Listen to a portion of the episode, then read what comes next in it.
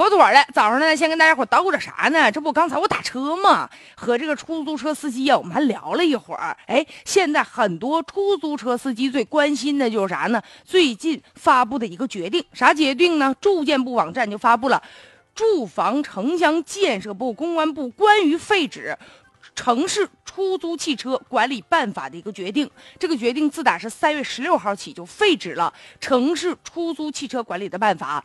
其实这一项呢已经实施了十八年了，现在这个规定正式的废止了。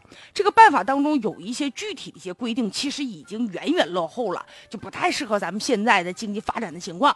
你比如说，它就规定城市的出租汽车经营权可以实行有偿出让和转让。这个有偿就就代表现在很多出租车司机受不了的份子钱，就每天早上一睁眼睛你就欠人钱了，你就得想办法拉客挣钱去。还有就是规定呢，这个城市出租车管理有多个主体，就变成九龙之水了，在城市里算是城市管理的一部分。归呢住建部管，但一旦出了城了，才归交通部门管。所以这种呢条块相对也比较割裂，就造成出租车管理的权属不太明晰。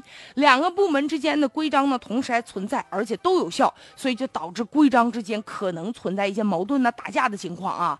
另外呢就是规定啥呢？出租汽车实行那是扬手招车、预约订车和站点乘。站点租乘等这个运输的方式，就也被大家称为是禁止网络约车。所以正因为它里面没有规定说网络约车是这个合理合法的，所以现在也有人在猜说这个废止了，其实也是另进一步的来推动城市租车改革啊，相关的一些为这个网络约车呀管理方法立法在铺路。所以相应的改革呢，现在也是这个大势所趋呀。